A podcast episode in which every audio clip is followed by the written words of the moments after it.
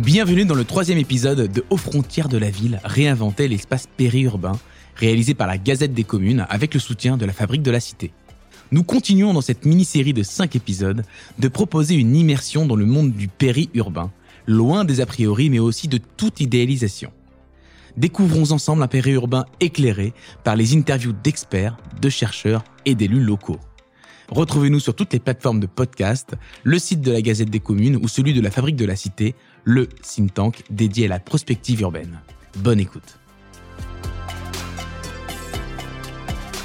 Depuis les années 90, le taux d'équipement automobile des ménages continue de grimper. Dans le périurbain, 9 ménages sur 10 ont au moins une voiture, 1 sur 2 en a 2 ou plus. Et pour cause.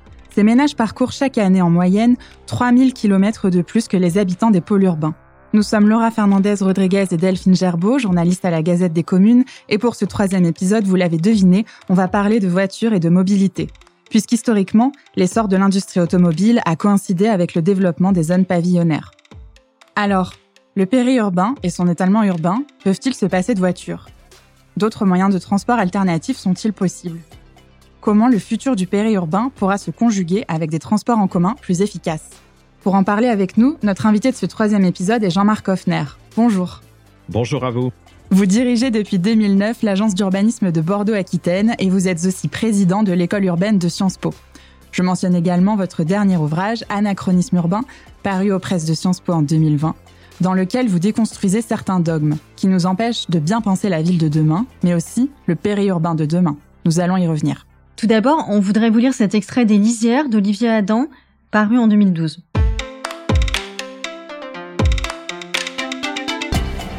Le centre-ville était désert. Hormis des petits vieux, des mères au foyer, mais ici elles étaient de plus en plus rares. Tout le monde était au boulot ou en cours. Une bonne partie de la ville travaillait ou étudiait à Paris ou dans d'autres villes alentours. La ville se vidait d'elle-même.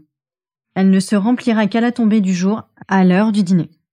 Dans cet extrait, on est, euh, on est tout de suite renvoyé à la notion de déplacement, aux allers-retours qu'implique euh, ben, le mode de vie périurbain. C'est ça le périurbain, c'est des zones dortoirs? C'est ça, mais c'était déjà ça avant. C'était déjà ça quand euh, les tramways, à la fin du 19e siècle, ont, inventé la banlieue et où il y avait déjà des déplacements domicile-travail.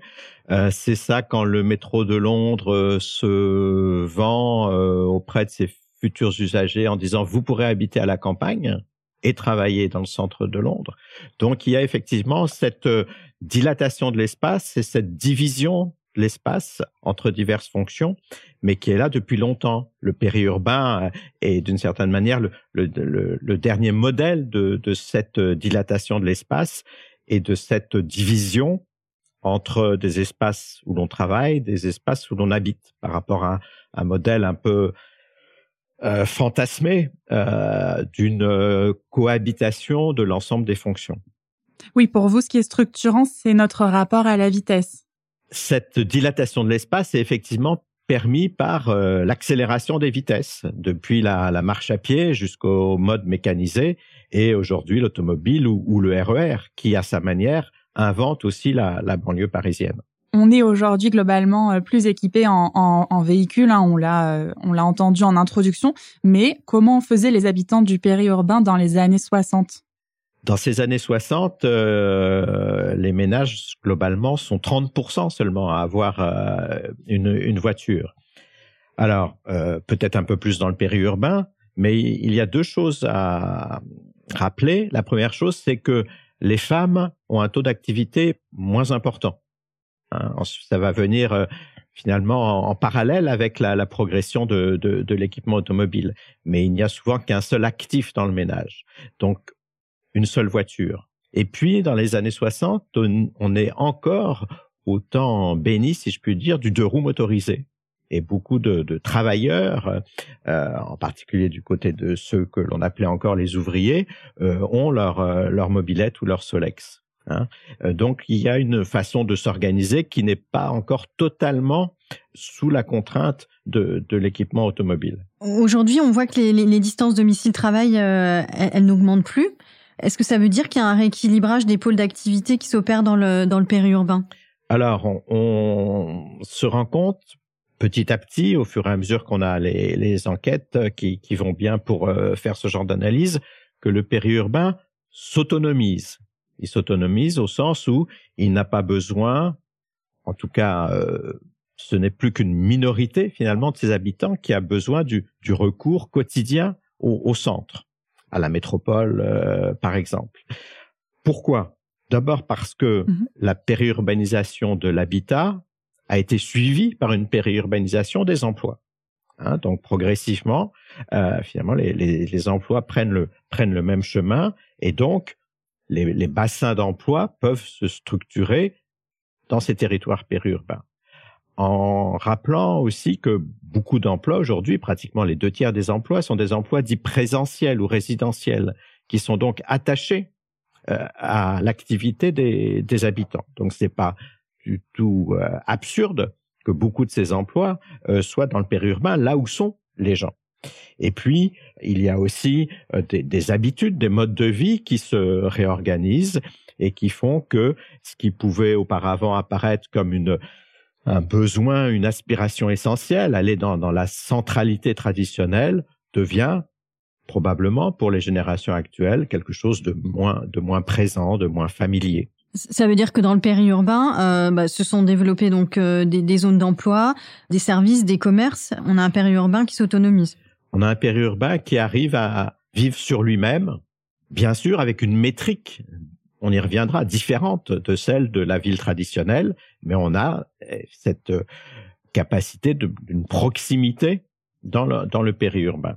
Alors malgré cette capacité de, proximité du périurbain, on voulait euh, vous faire réagir au, propos de la ministre du Logement, Emmanuel Vargon, qui en octobre 2021 a déclaré que les maisons individuelles étaient, je cite, un non-sens écologique, économique et social et un modèle qui mène à une impasse. Alors même si euh, elle a rétro-pédalé après, est-ce que bah, dans ce contexte où justement vous dites que le périurbain commence à exister euh, par lui-même, ces propos n'apparaissent pas en, décalage? Oui, alors là on est typiquement dans ce que j'ai appelé les, les, anachronismes urbains, hein, c'est-à-dire continuer décennie après décennie à euh, lancer ce slogan il faut lutter contre l'étalement urbain. Et la maison individuelle apparaît comme la quintessence finalement de, de, de la, la, matérialisation de cet, cet, étalement urbain. Et la ministre euh, répète euh, la doxa finalement du milieu professionnel qui ne s'est pas actualisé et euh, le message à faire passer, c'est qu'on n'a pas réussi à lutter contre l'étalement urbain. Il est là, cet étalement urbain. Euh, mais donc, il faut aujourd'hui non plus lutter contre, mais faire avec. Avec et ça passe en particulier par une meilleure organisation, ce périurbain, par rapport aux questions d'accès aux services, par rapport aux questions de déplacement. Et souvent, lorsqu'il y a déjà euh, matière, si je puis dire, à densifier, lorsqu'il y a des, des petites centralités qui s'esquissent, c'est la densification qui va permettre de mieux organiser le périurbain. Et donc la densification du périurbain ne doit pas être perçue comme un étalement urbain qui se perpétue, mais au contraire comme une manière de passer à un étalement urbain plus vertueux pour les individus comme pour la société.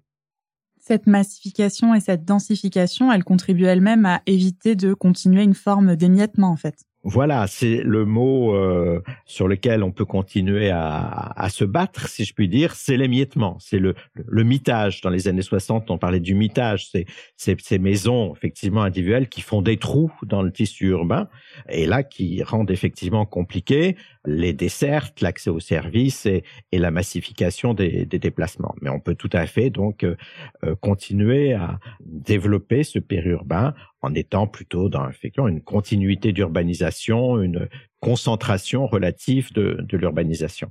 Et comment on peut travailler sur cette concentration des, des services, du logement à un endroit? Est-ce que le, le, schéma de cohérence territoriale, par exemple, c'est le bon outil? Alors effectivement, cette meilleure organisation des, des, étalés, si je puis dire, et des territoires périurbains, il passe par euh, une hiérarchisation des centralités. Hein, c'est vrai que si on veut avoir, euh, euh, au-delà même du numérique, hein, qui rebat les cartes sur certains sujets, avoir des, des, des, densités, des intensités, des flux et des concentrations suffisantes pour les services, pour les, pour les transports, il faut accepter l'idée qu'il y a des centralités qui vont devenir, qu'on va faire en sorte qu'elles deviennent plus importantes que d'autres. C'est la base, par exemple, de l'organisation d'un réseau de transport collectif. Hein. Et ça, c'est vrai que ça va à l'encontre de beaucoup de, des visions souvent euh, développées par les départements d'un certain égalitarisme territorial hein, qui, est cher à, notre République, évidemment, qu'on retrouve aussi beaucoup dans les modes de fonctionnement des intercommunalités en ville d'ailleurs. Hein. J'ai eu mon tramway, l'autre commune doit avoir un tramway. Et là, c'est un peu, un peu la même chose. Donc, il y a un vrai travail.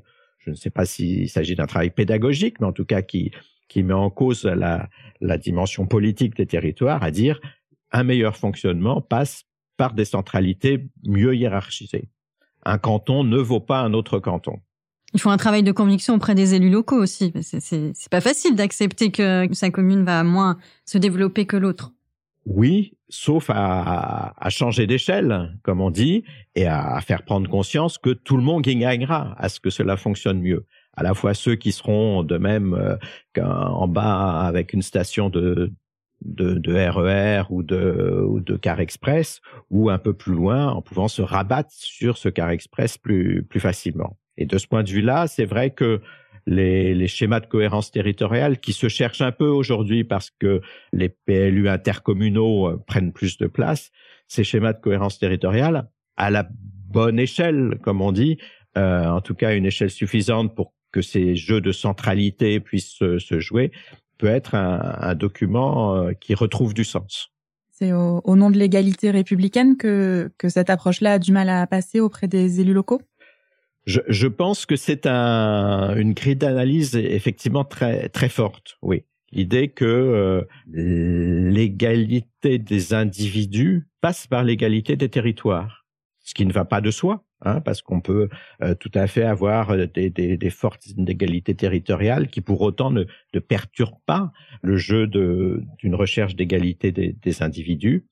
Euh, à charge pour le politique de, de faire passer le message que ce, ce n'est pas parce qu'on a partout la même chose, ce qu'au bout d'un moment devient impossible de toute façon qu'on est qu'on est égal devant la vie quotidienne. Alors, vous avez mentionné les transports collectifs qui permettent de réduire euh, l'empreinte euh, environnementale des mobilités. Il y a aussi euh, la marche, le vélo comme type de mobilité douce. Est-ce que les mobilités bas carbone, c'est possible dans le périurbain? Alors, c'est évidemment la grande question, d'autant plus que le monde de, du transport et des déplacements euh, se focalise beaucoup trop sur les sur les villes, les centres-villes, les grandes villes, et que le, le vrai sujet, en particulier du point de vue quantitatif, du point de vue des kilomètres parcourus, il est dans ces territoires périurbains. Donc là, l'économie des transports a une grande règle, c'est la massification des flux. Pour que ça fonctionne, il faut massifier les flux. Massifier les flux, on peut le faire dans certains endroits et pas dans d'autres. Ça dépend aussi des types de périurbains, évidemment. Et donc, une fois qu'on a regardé où on pouvait massifier les flux, on regarde symétriquement dans quel type de territoire on se trouve pour que la proximité et les modes actifs, comme on dit, euh, la marche et le, vélo, trouvent leur domaine de pertinence. Et trouver son domaine de pertinence dans le périurbain, c'est accepter l'idée qu'on est sur des métriques différentes de celles du piéton urbain ou du, ou du cycliste urbain. Pour le cycliste, on peut penser au vélo à assistance électrique, qui est une façon de, de permettre un élargissement de, de, la zone d'attractivité finalement du vélo. Et pour le marcheur, qui n'est plus un piéton urbain, euh, je pense qu'il est intéressant de réfléchir en partant du constat que les habitants du périurbain sont plutôt volontaires pour euh, euh faire du sport le week-end, pour marcher, pour randonner, pour euh, faire du vélo sportif. Et là, on se dit qu'il y a quand même quelque chose à jouer dans le passage d'une activité de ludique, de loisir, à une activité quotidienne. D'autant plus que euh, c'est désormais un argument euh, acquis. On sait bien que l'activité physique est extrêmement importante aujourd'hui dans une société sédentaire. Encore faut-il, là encore, que les départements, les communautés de communes concernées, mais je pense beaucoup aux départements parce qu'elles s'occupent euh, pour une bonne part des, des voiries concernées, mmh. euh, se disent que leurs euh, leurs routes départementales ne sont pas que pour les voitures, mais qu'elles peuvent tout à fait accepter des cyclistes, des, des, des marcheurs, si l'on accepte petit à petit l'idée qu'il y a de quoi marcher et rouler à vélo dans, dans ce périurbain. Ce que vous dites aussi, c'est qu'il faudrait s'intéresser un peu plus au temps du périurbain. Euh, avec euh, des, des, moments dans la semaine où il va y avoir une densité euh, de population, parce que par exemple, il y a un marché, il y a une activité, d'autres moments où euh, il n'y a pas forcément besoin de proposer des transports en commun, des, quels qu'ils soient. Les habitants du, du périurbain ont, ont, des modes de vie peut-être plus organisés du point de vue de leurs agendas que les urbains parce que les urbains ont une, souplesse finalement liée à une offre de, services, de transport euh, plus, je dirais pas forcément 24 heures sur 24, mais en tout cas euh, plus souple. Et donc les périurbains, ils, regardent leurs agendas. Et par ailleurs, c'est l'exemple typique du, marché forain du samedi, ceux qui offrent des services euh, savent bien que, là encore, la masse critique n'est pas là toutes les heures de tous les jours de, de, la semaine. Et donc, il y a effectivement, à mon sens, à, à penser mieux cette question des, des, rythmes, des rythmes quotidiens, des rythmes hebdomadaires, pour que cette, cette intensité d'usage des équipements, des espaces publics, des commerces puisse se retrouver, mais à certains moments et pas euh, parce qu'il y aura pas assez de monde, tout simplement, et pas toute la toute la journée et toute la semaine comme euh, ça a lieu dans les villes, dans les villes denses. Et là, c'est tout un champ de réflexion qui me semble tout à fait passionnant. Euh, cette question des rythmes, cette question aussi de des services où l'on va, mais aussi des services qui viennent à vous. Hein, on voit qu'il y a une, une évolution intéressante en ce moment sur les, sur les commerces euh, ambulants, sur les services à domicile. Hein, et tout ça euh, réorganise un peu les compromis entre ce qu'on fait chez soi, y compris avec le numérique, ce qu'on fait à proximité et puis ce qu'on fait un peu, un peu plus loin. Il y a beaucoup de grandes villes qui se sont intéressées à, à la notion de ville du quart d'heure qui a été euh, popularisée par euh, Carlos Moreno. Est-ce que on, on peut dire qu'un périurbain du quart d'heure, voire de la demi-heure, est envisageable ou devrait être envisageable? Alors l'idée du quart d'heure est, est, intéressante et, et habile parce qu'elle euh, rentre par cette question du temps et des budgets temps. Hein, donc ça, c'est tout à fait euh, en, relation avec la manière dont, chacun gère ou tente de gérer sa, vie quotidienne dans, ses contraintes. Alors simplement, euh, la ville du quart d'heure telle qu'elle est aujourd'hui euh, popularisée, elle me semble beaucoup trop axée sur le domicile. Hein, c'est la proximité autour du domicile. Alors qu'on est tous dans des fonctionnements multi-échelles et que ça me semble plus intéressant, on avait parlé, nous, de proximité métropolitaine, de penser qu'effectivement la proximité est une façon d'organiser l'espace euh, tout à fait tout à fait efficace, mais pas seulement autour du logement, également autour des lieux de, de, de travail ou de formation, également autour des lieux d'échange, euh, ces fameux hubs de déplacement qui euh, permettent là encore de trouver une masse finalement d'usagers euh, suffisante pour non seulement qu'il y ait du transport euh, efficace, mais aussi donc qu'il y ait des, des clients, des, des, usagers pour des équipements et des commerces. Ça rejoint l'idée de, de, concentration et de, de, densification de certaines centralités que vous évoquiez euh, tout à l'heure, puisque les, les, habitants du périurbain, il faut qu'ils optimisent leur, leur déplacement. Si on concentre euh, en un seul endroit l'accès à plusieurs services, ça peut permettre d'optimiser aussi ce, ce territoire du, du quart d'heure ou de la demi-heure. Voilà, on n'échappe pas à, à cette dynamique enclenchée d'une concentration en symétrie avec euh, une dispersion d'autres aspects de, de, la vie quotidienne. On a toujours ce, un peu ce double jeu, une sorte de division du travail euh, dans, dans l'espace. Certaines activités euh, peuvent tout à fait s'organiser dans une certaine diffusion, hein, des densités intermédiaires. La città diffusa des Italiens, mais d'autres aspects euh, continuent à nécessiter la, la concentration. On l'a vu, la, la, la, crise sanitaire elle a accéléré la, la mise en place du télétravail. Est-ce que ce, cet essor du télétravail peut, peut réduire l'usage de la voiture dans les zones périurbaines? Alors, ce que l'on a commencé à, à, comprendre sur la manière dont, dont, dont les, les, habitants du, du, périurbain en particulier ont, ont, ont télétravaillé, euh, c'est qu'effectivement, ça leur apporte de la souplesse. Et cette souplesse, elle est utilisée pour mieux organiser euh, le déplacement ou le non-déplacement domicile-travail, qui est le déplacement le plus contraint. Hein. Mais que par effet rebond, euh, le temps gagné par rapport à un budget temps à peu près constant pour les transports, le temps gagné par le recours au télétravail est répercuté sur d'autres types de déplacements. Et alors on peut dire que c'est intéressant puisque ça réduit la rigidité de déplacements contraints au profit de déplacements plutôt choisis. En revanche, en termes de, régulation globale du système de déplacement, ça veut simplement dire ce qu'on sait déjà sans, trop oser en, parler, que pour réduire les déplacements motorisés, euh, en particulier les déplacements en voiture solo, eh ben, il faut une régulation, qu'elle soit économique ou, administrative. Donc en fait, euh, par rapport euh, à ce modèle de la ville du quart d'heure, par rapport à ce modèle de l'urbain et de la grande ville, vous, vous plaidez pour des politiques publiques bien spécifiques et, distinctes pour le périurbain et pour, pour articuler ces temps de vie. Les, les urbanistes, comme, comme les politiques, ils, ne savent pas trop comment euh, appréhender ce périurbain. Hein, parce qu'il y a peu d'opérateurs euh, importants, il y a une il y a une faible densité dans le périurbain, mais également une faible densité d'opérateurs publics, d'acteurs d'acteurs politiques, d'opérateurs privés personne ne s'y intéresse à ce périurbain. Et la première réaction, qui n'est pas une bonne réaction, c'est de dire on va faire comme en ville. Et donc on va transporter, euh, transférer euh, une espèce d'urbanité en miniature. Et ça, ça marche pas parce que on n'habite pas dans le périurbain pour être comme dans une grande ville en moins bien.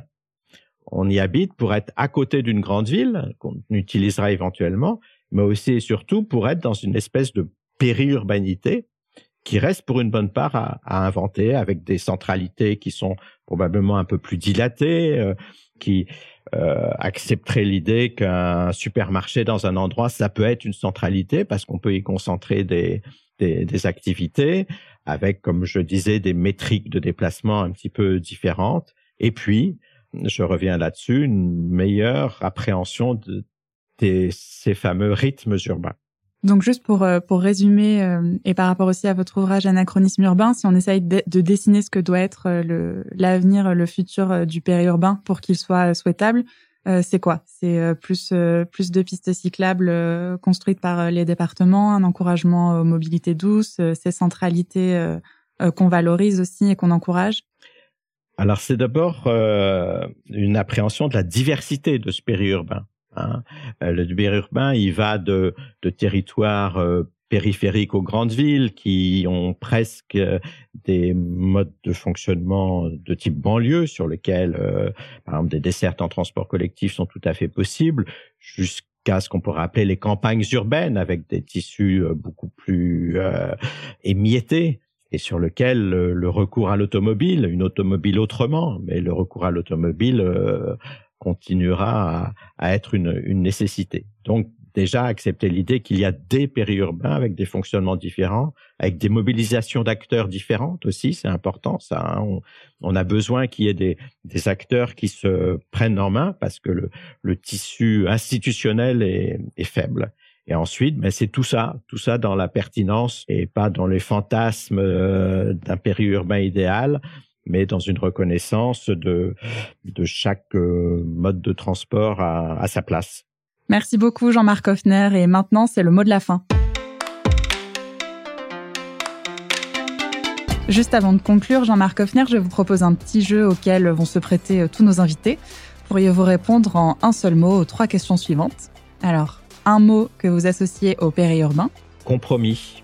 Une zone périurbaine où vous vous verriez vivre. Lisière ça boucle la boucle avec euh, l'extrait d'Olivier Adam qu'on vous a lu. Et euh, pour vous, le périurbain dans 10 ans, c'est? Vertueux.